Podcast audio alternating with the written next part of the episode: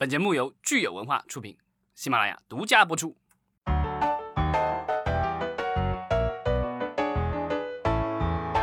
欢迎大家收听新一期的影视观察，我是老张。大家好，我是石溪。上周呢，我们聊了《三体》，有很多听友给我们留言，我们来看看小梅，她好像对我们这个《三体》的美剧的编剧弟弟意见非常的大哈。她说这两位编剧呢，本来是打算是做《星战》。但是呢，因为大家意见都很大，所以他们就不得不滚出了星战的团队。但是网飞呢，还要请了这两位并不受欢迎的编剧。嗯，呃，他觉得这个《三体》可能是要烂尾吧，如果在这两位编剧手上。但我我印象当中啊，这两位编剧呃，在做全游的时候就已经被这个。呃，卢卡斯影业找过去要做星战，然后据说是要开发星战的三部曲，当时大家还挺兴奋的。是啊，当然后来这个全游烂尾了，然后呢，他们又宣布了和奈飞的这个约，大家都担心了，说他俩怎么有那么多时间呢？对吧？因为又得做这个就是。呃，星战的三部曲，然后又要做奈飞的这边的工作，最后的话，他们可能是做了一个选择，啊，就是这个脚就不踏两只船了。对，他们和星战闹掰了，就是具体的这个原因，咱们可能也无从而知，这个能只有内部人士才知道。但我的想象的话，应该可能还是。他们和这个我们之前聊过的所谓的超级制片人这个凯瑟琳·肯尼迪之间可能会有一定的冲突，因为这个肯尼迪的话，他就是开掉的这个导演和编剧其实挺多的。之前甚至发生过《星战外传：侠盗一号》的导演，就也就是哥斯拉第一部的这个导演爱德华啊，他好像是片子拍到拍完了，然后都被开了，这个都发生过。所以呢。呃，我觉得其实《星战》在这个作品的这方面的话，制片人的控制权还是很厉害的。如果大家有兴趣，可以回去听我们之前聊这个超级制片人的那一期。那我觉得你像你想想看，就是 D.D. 的话，在其实，在他们原来，他们其实之前只做过一个项目，就是全游。然后在那个项目上的话，他们俩是这个所谓的 showrunner，也就是总制片人、总编剧。所以呢，其实他们在那个上面其实是自己能说了算的，但是在。星战的世界里，我觉得他们的这个束缚其实很多的，所以这个很容易起矛盾。那这一次他们回归到奈飞的话，奈飞的话其实基本上都属于他给钱，然后你做事情就好了。所以呢，他们又有有了这个完全的控制权，所以我觉得这个对他们来说是可能是更好的一个选择。嗯，其实我相信，即便是海外的很多全游迷，可能也是对这两位编剧心如死灰哈，可能也一直在骂他们。但是呢，我还是同意老张上次节目当中说的。其实，作为这个影视的创作者来说，嗯，这种烂尾这种事情其实还挺多的。嗯，就是并不能因为他们烂尾了，他们一部作品烂尾了，后面人家就不做作品了，对，是吧？所以我还是挺期待的。对，就好像当年的那个 J.J. Abrams 做的那个《迷失》，对吧？《迷失 》刚开始的时候，对吧？多牛啊！然后最后一季有有多少人看完了？对吧我是忍着剧痛看完了最后一集，我都没明白我看了个啥。那你看 J J Abrams，他后来还是这个越走越顺啊，现在也都是一线的这个制片人和导演了，大咖级的对，超一线了。嗯，对，星战拍了好几部，然后碟中谍也一直在弄。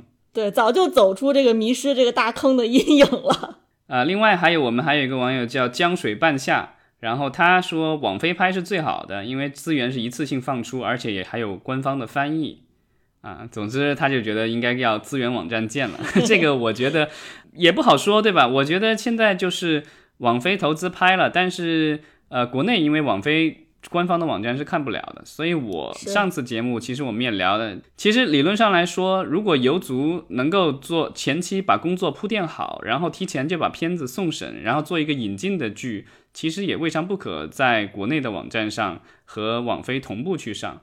那现在其实有一些电影，之前我们也聊过了，就是已经做到了网飞和国内的同步上。那剧的话，其实也不是说没有可能，当然这个可能也会受到一些。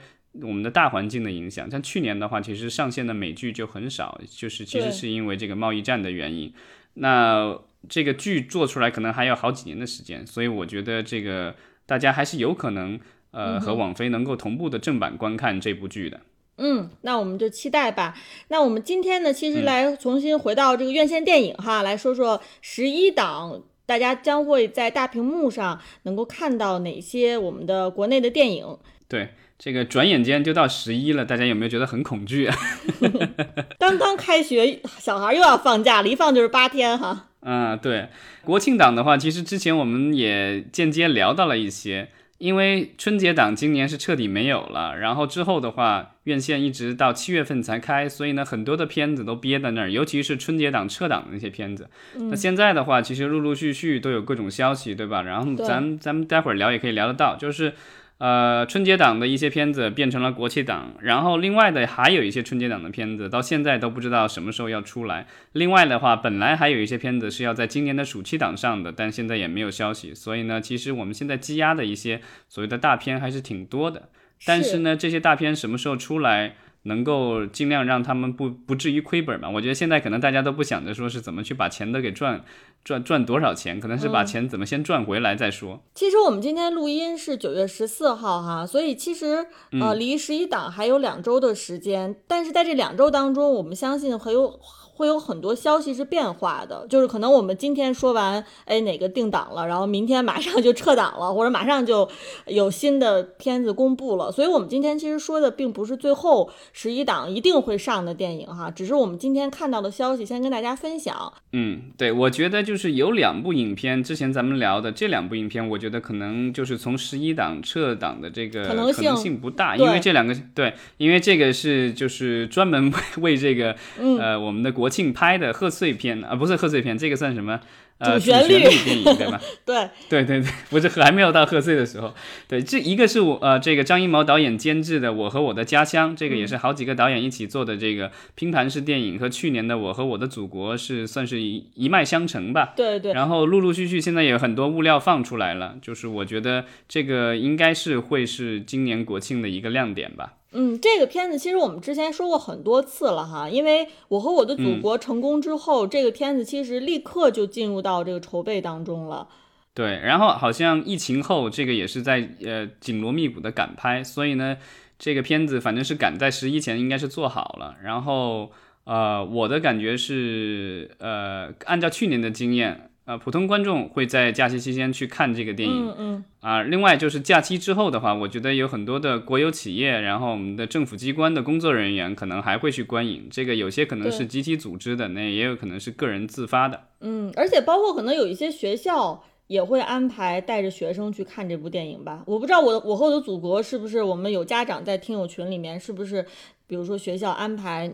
你家的孩子去看了哈？国企的话，我印象当中，因为老早的时候，比如八九十年代咱们小的时候，很多国企都是这个发票嘛，然后让你去看这个电影，对吧？集体观包场那种。那现在的话，包场这种形式还存在，但是我这我去年听说的，是呢还有一种比较灵活的方式，就是说单位就是通知大家说啊，最近有个什么电影上映，大家都去看，对吧？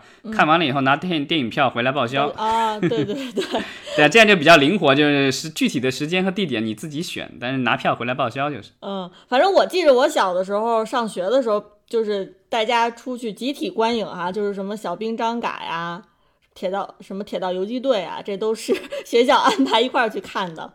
这当时电影院是要完成这样的政治任务，但现在的话，其实商电影院都商业化了，现在好像其实都没有这样的商业任务了。而且我觉得现在中小学生组织一起观影的这个好像都很少了，因为我孩子已经上学了，我发现他们完全没有这样的这个组织了。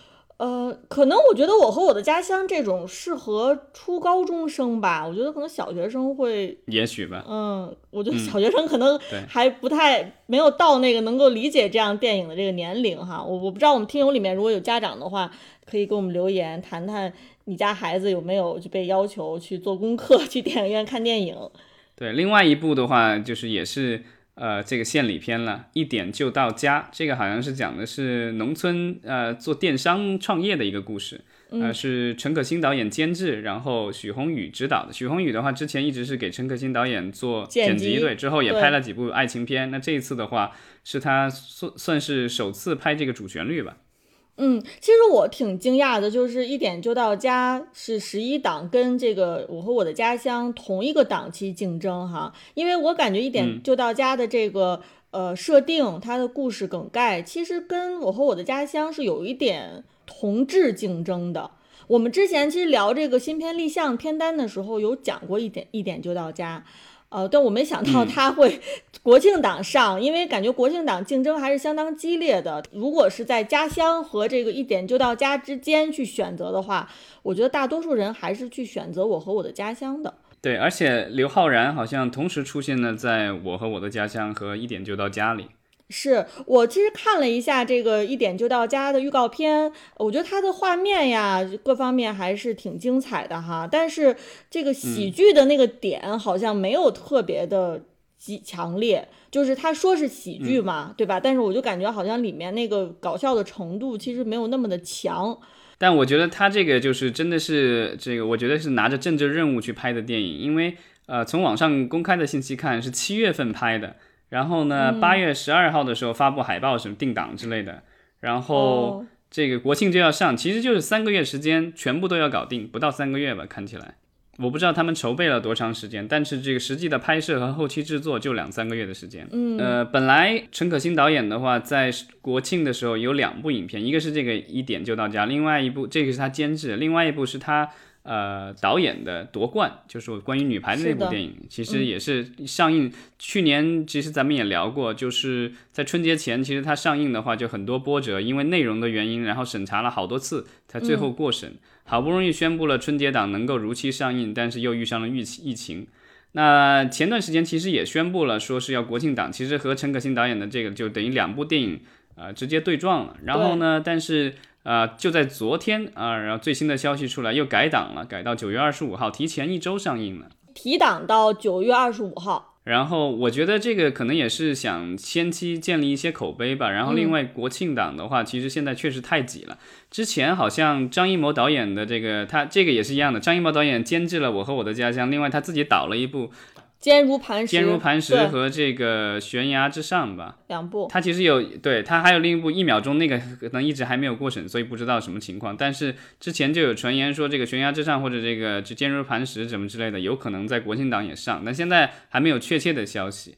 呃，这两周的话，有可能还会有一些变化吧。所以这些大导演们其实也都是很很愁啊，自己又监制又导演，对吧？然后结果档剩下的今年剩下的档期其实不多了，仓库里面还压了很多余粮。对，但问我觉得现在咱们面临的问题是，今年积压的太多了，明年有可能就不足了，因为今年开拍的东西少。是的，刚才我们已经说到了这个九月二十五日哈有夺冠，那我们就顺便正好来说一下和和夺冠同期上映的还有一部这个我们说的经典老片儿哈也很有意思，也是在这一天上映，就是《菊次郎的夏天》。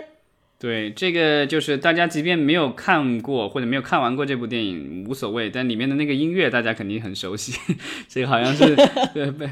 呃，这个就是被各种各种样的影片以及各种样的节目什么的都用过这个音乐。呃，当然，就北野武，我相信咱们影迷朋友也是相当熟悉了哈。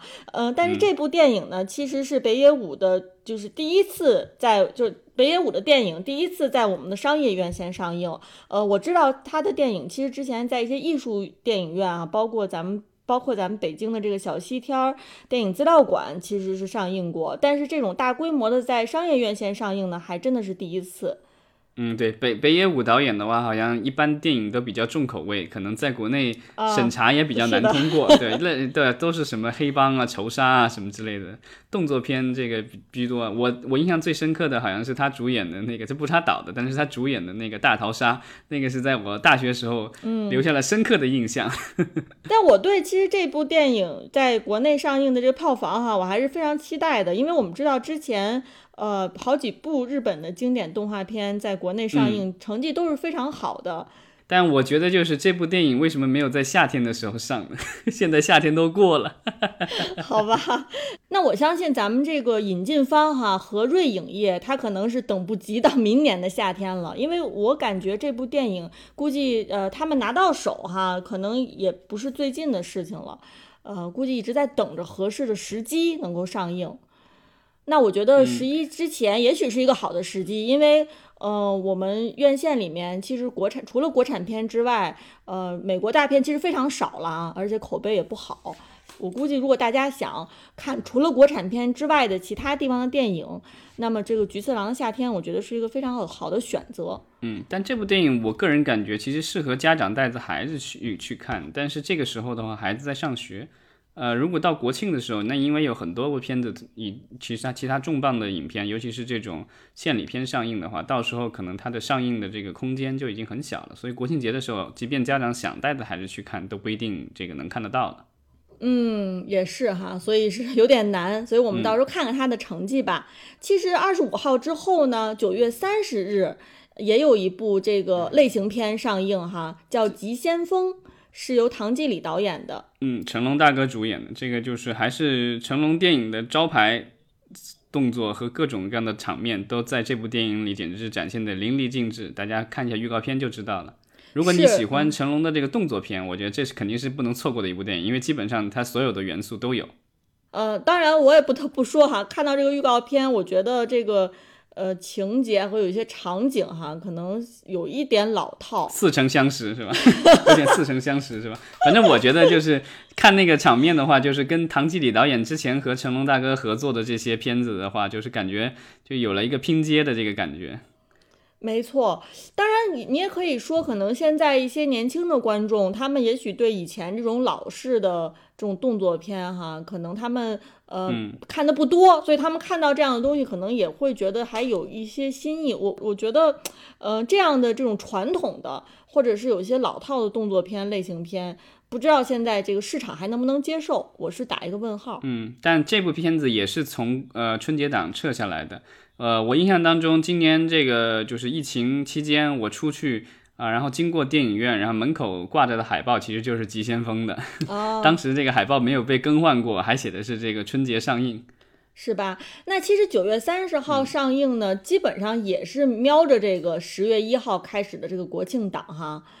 也是挺危险的。对，今年的国庆比较特殊，就是如果大家没有仔细看日历的话，我就告诉一下大家，今年国庆有八天的假期，因为十月一号这一天啊，简直是精彩纷呈，因为它既是国庆节又是中秋节，成为了两个法定假这个假日，所以呢，就是呃七天的假日变成了八天。嗯，呃，所以其实到了十一月一号，像你刚才说的精彩纷呈的这一天，基本上就是一现在我们看到的哈，是一共有四部片子，包括我们提到的这个《我和我的家乡》以及一点就到家就上映。除了这两部以外呢，其实还有两部是动画片，也是大家都特别期待的。一部就是也是春节档撤下来的《姜子牙》，姜子牙是咱们这个。光线彩条屋的神话宇宙当中的一部重头，对。然后之前的话，哪吒是算是第一部，这个姜子牙算是第二部。然后，呃，之前在哪吒的片尾彩蛋就有一个彩蛋，好像就是姜子牙。当时我记得在影院里看的时候就有。然后，所以大家其实已经期待了，从去年夏天已经期待到了现在。本来以为是春节档的时候能看见，那现在的话，呃，多期待了几个月啊。希望的话，最终的结果。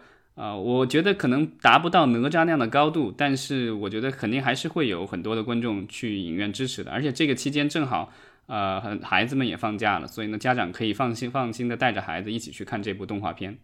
是，而且好像以现在的这个风评来说，这部电影的热度是最高的吧？就是想看的人是最多的。嗯，对，在猫眼上，对。然后这个我也看了一下这个幕后的团队，彩条屋咱们就不说了。然后。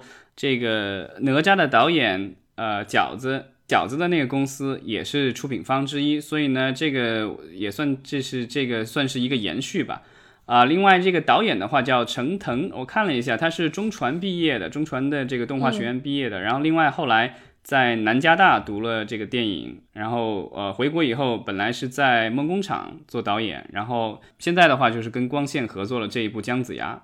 嗯，而且这位导演非常了不起的是，他之前的几部短片哈都取得了非常好的这个成绩，就都获得过了这个国外的动画大奖。嗯，对他这个一二年的时候有一部叫《纪念日快乐》，当时获得了呃十一届的东京动画大奖特别赏大奖，好像是这个国嗯就是国内的呃学生作品第一次获得这么高的国际荣誉。然后等到二零一四年，他另外一部短片《Higher Sky》哈，嗯，天外有天，哦，对，又获得了美国学生奥斯卡动画短片类的作品银奖。所以呢，就是我看了一下之前的这个短片，然后感觉就是动作什么的都还，之前他还做过一个就是在网上的短片叫《红领巾侠》，所以在动作方面，他其实还是有一定的这个自己的风格。然后从姜子牙上看的话，他应该也是动作场面比较多，所以呢，我觉得大家可以到时候去电影院这个支持一下我们这位新人导演了。是的，除了这个姜子牙这一部是动画以外呢，呃，居然还有另外一部动画哈，叫《木兰横空出世》，也是在十一档要上。呃，那我也觉得挺奇怪的，就是这个木兰是相当的勇敢哈，谁说女子不如男？就是木兰要跟这个姜子牙去硬碰硬了。对，这叫什么？巾帼不让须眉，对吧？木兰的这个预告片我看了一下哈，我觉得还是挺不错的。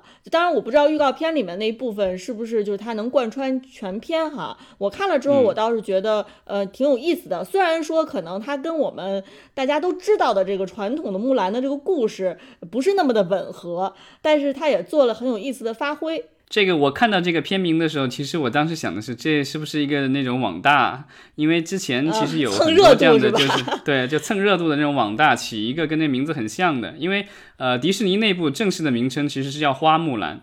然后呢，这一部的话叫《木兰横空出世》，对吧？我以为这个是一个网大之类的，然后一看这个是个院线电影，然后是呃中影有参与，还有大地啊、珠江什么的，然后金逸都是还比较靠谱的出品公司参与了。是然后呢，这部影片本来说是十月一日上映，但是这两天好像网上又有消息说可能挪到三号了，可能也是怕跟姜子牙这样的电影硬碰硬吧。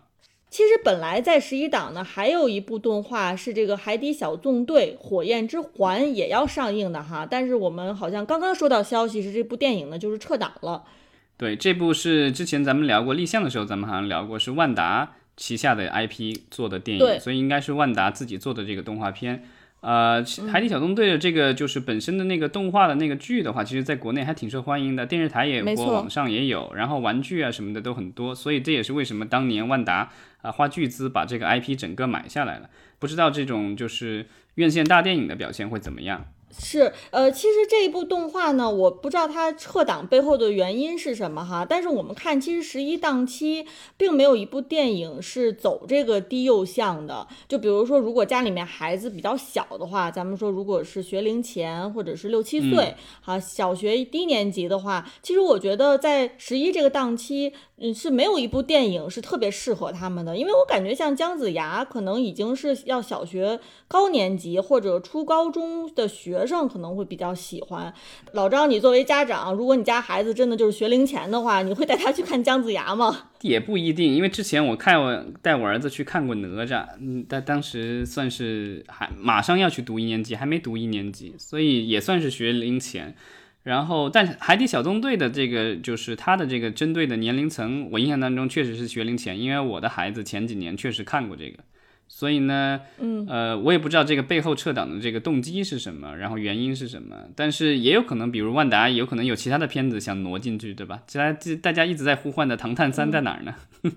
那既然说到《唐探》的话，我觉得可能万达也要加油了哈。我们今年看好像万达各个方面的消息都展现出来，这个有点后劲儿不足。对，就是我们的几家大的电影公司，其实今年的话都是出现了不同程度的亏损，或者是盈利非常少。啊，那光线的话，我觉得可以靠姜子牙翻个身，然后万呃华谊的话，已经靠八佰已经翻，算是翻了翻，至少翻了半个身吧。然后呃，就看这个万达要怎么做了。对，我觉得《唐探三》大家还是很期待的，呃，但是如果今年实在找不到合适的档期，我觉得呃撤到这个明年的春节档也未尝不可。对，它好像这个题材各方面时效性没有那么强哈，也不一定那么着急要上。而且《唐探》之前每一年的这个电影，我看后面都有一个拜年的这个场景，对吧？这个都是为了春节打造的。也许人家都已经拍好了那个拜年的片段了，就等着用呢。是的，那最后我觉得我们可以两个说一下，老张，你觉得你首选的是哪一部电影？我相信你肯定是会不看不止一部电影嘛。但是就是你最想去看的，或者你觉得哎，我第一时间要去看的是哪一部？其实我觉得这个选择的前后也挺说明问题的。啊，其实说实话，国庆节期间，我觉得今年的国庆可能就是因为疫情，反而会对呃票房会有一些好处。因为之前我们看可以看一下，去年的话是国庆一九年是有四十六亿的这个票房，再往年一年一八年只有二十一亿，所以其实是这一年之内，一八年到一九年的这个国庆档就翻了一倍。然后，所以国庆档的话，其实是这个就是挺好的一个时候。然后另外的话，就是今年比较特殊的情况，我觉得就是可能就没有孩子的这个家长不一定了解，就是本来这国庆节这个今年八天时间挺长的，可能会有很多家长会想着带孩子出去玩或者什么。如果按照往年这么来说的话，但是今年因为疫情，然后学校都比较谨慎，其实已经有一些地方的学校在暗示或者是明示家长在。国庆期间最好不要出门，至少不要出远门，就在家里附近活动。嗯，对啊，就是像北京的话，就可能就要不要出市，对吧？那对北在其他省可能就不要出省之类的这种要求。所以呢，今年的话，可能我觉得国庆节大家可能还是以本地游。呃，为主。那家长带着孩子在家没事儿了，其实就可以去看电影。那年轻人其实也是一样的，就是本来你可以出去游山玩水，对吧？现在困在这个城市里或什么的，其实也可以去看电影。所以我觉得这个反而可能会是国庆节，会是大家有大量充足的时间去看电影的一个时候。那到时候就其实就是看我们的电影到底行不行了。没错，所以你还是没有回答我的问题，你首选哪一部？我觉得我首选，因为我可能因为还有孩子嘛，所以就是要去的话，可能也就带着孩子去看看姜子牙。那就是夺冠并不是你的首选吗？不算是我的首选吧。体育题材的电影，我这个一般来说都比较难吸引到我。当然，这个我觉得上一次感 比较让我感动的是《摔跤吧，爸爸》，但是我。我觉得夺冠应该不是那个，应该走的不是那个方向，他不是走亲情的这个方向的，他主要还是讲的是个人的拼搏。好吧，呃，我觉得我首选的可能是这个《菊次郎的夏天》。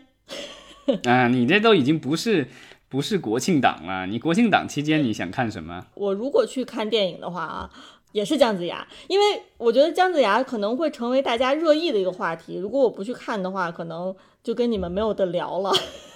对。主要是咱们都不是这个 这个吃的官家饭的那种，对吧？这吃的官家饭的，肯定说我和我的家乡。我觉得可能很多人会为了就是能够跟大家能一起聊上哈，就去看，就是也是跟个风吧。就是他的舆论一旦造势造起来的话，大家肯定就是更愿意去看嘛。否则你跟别人聊天都没得聊。对，就是院线电影，院线电影还是需要有一定的话题性，就它有一个点，然后引起大家的这个共鸣，然后是大家很激烈的讨论，这样的话更能激起其他周围的人去看的这个欲望。没错，那我希望我们的听友给我们留言哈，看看你们在十一期间打算去看哪几部电影。呃，当然，就是有可能我们节目发出之后，会有更多的呃消息，更有更多的电影，会有更多的电影定档。那大家到时候也可以告诉我们有哪些新的消息出来。对，之前咱们说的这个九月十八号有《阿凡达》的三 D 版重映，对吧？好像据说被证明证明是假消息了，已经凉凉了，对。哎，也不知道是什么原因，对吧？然后，但是国庆档的话，我觉得目前来看的话，估计还是有变化的。呃，这个扑克牌洗来洗去，对吧？牌哪几张我们现在还不知道，所以呢，就是大家还是继续观察吧。好的，那我们今天就聊到这儿，感谢大家。好，谢谢。